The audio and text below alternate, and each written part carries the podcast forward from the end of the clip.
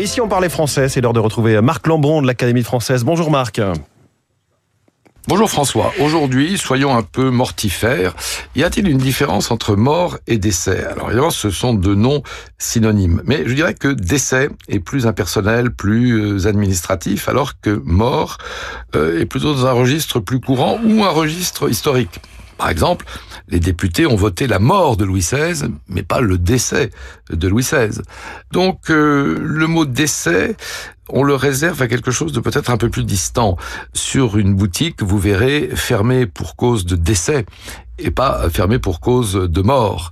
Mais en revanche, vous pouvez, euh, avec euh, tristesse, parler de la mort d'un proche, parce que c'est quelqu'un qui était de votre premier cercle et que décès serait peut-être un peu froid. Marc Lambron de l'Académie française et ce livre Dire ou ne pas dire est publié aux éditions Philippe Ray. Je vous dis à demain.